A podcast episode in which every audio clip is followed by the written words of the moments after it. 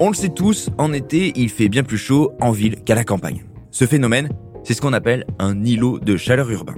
Alors pour bien comprendre cette formule, on peut commencer par la décomposer. Déjà avec l'adjectif urbain, on sait qu'on parle des villes. Le terme îlot de chaleur, c'est un peu plus imagé. On parle pas d'une île avec de l'eau autour, hein, mais plutôt d'une zone géographique particulièrement chaude qui serait entourée de zones plus fraîches. Un îlot de chaleur urbain, c'est donc une zone urbaine, chaude, entourée de campagnes, de forêts, de lacs, etc., où la température est un peu plus fraîche. Plus concrètement, qu'est-ce qui se cache derrière le terme d'îlot de chaleur urbain? Et comment ce phénomène réinvente-t-il le secteur de la construction? Je suis Alice. Et moi David, et ensemble, nous décryptons ces nouveaux termes qui renferment bien plus que leur sémantique. Constructing New Worlds par Saint-Gobain. Derrière les mots, des solutions et innovations pour un futur plus durable.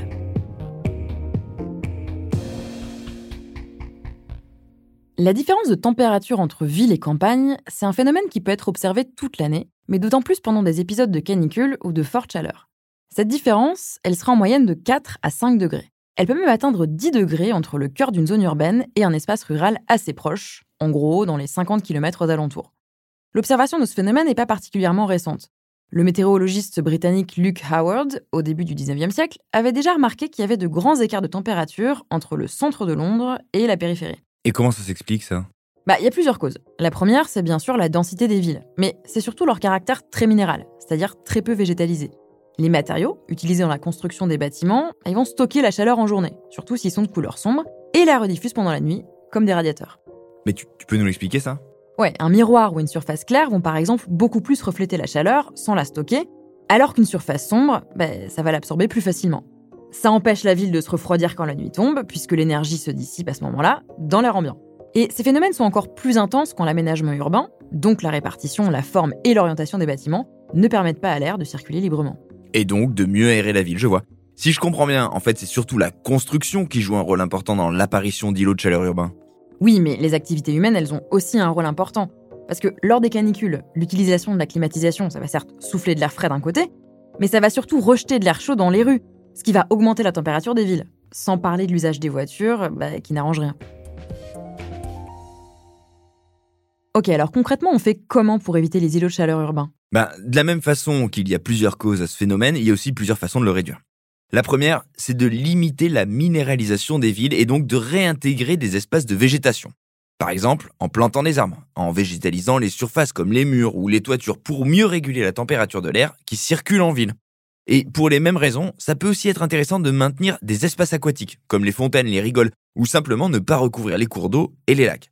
En fait, c'est l'évaporation des zones humides qui va rafraîchir l'air ambiant. Mais penser les villes autrement, c'est aussi réfléchir sur les bâtiments et sur leur construction, j'imagine. C'est vrai que c'est une autre façon de limiter ces îlots de chaleur, et non des moindres. C'est essentiel en fait d'intégrer ce phénomène dès la conception des bâtiments. Une idée parmi d'autres, c'est de favoriser les revêtements qui réverbèrent la chaleur. S'ils sont blancs ou de couleur claire, elle sera plus difficilement stockée dans les matériaux. Résultat, bah, il y aura moins cet effet radiateur caractéristique des îlots de chaleur urbains. On peut aussi installer euh, des revêtements spécialement conçus pour réfléchir la lumière, comme des membranes synthétiques ou des tuiles et des graviers clairs. À grande échelle, des bâtiments entiers sont conçus de manière à réguler les températures urbaines. Un exemple emblématique, c'est le concept euh, italien la Bosco Verticale à Milan, qui est composé de deux tours entièrement couvertes d'une végétation qui maintient la fraîcheur. Mais les îlots de chaleur urbains dépassent l'échelle du bâtiment, non? J'imagine qu'il faut aussi penser plus largement. Ouais, ouais, bien sûr. La morphologie urbaine, elle est importante, elle est aussi importante. Il faut par exemple prendre en compte la circulation du vent pour rafraîchir l'air et aussi prévoir des zones ombragées et des fontaines, sans oublier les parcs. Pour ça, bah, les villes de Berlin ou Copenhague par exemple sont hyper reconnues à l'international et d'ailleurs Singapour est aussi souvent cité en exemple. On l'aura compris, il existe de nombreuses solutions pour limiter ces îlots de chaleur urbains, de la conception d'une ville à l'utilisation de la climatisation et des urbanistes aux habitants, en passant par les architectes, les paysagistes et bien sûr les pouvoirs publics, tout le monde peut agir pour améliorer la vie en ville et lutter contre les risques liés aux fortes chaleurs.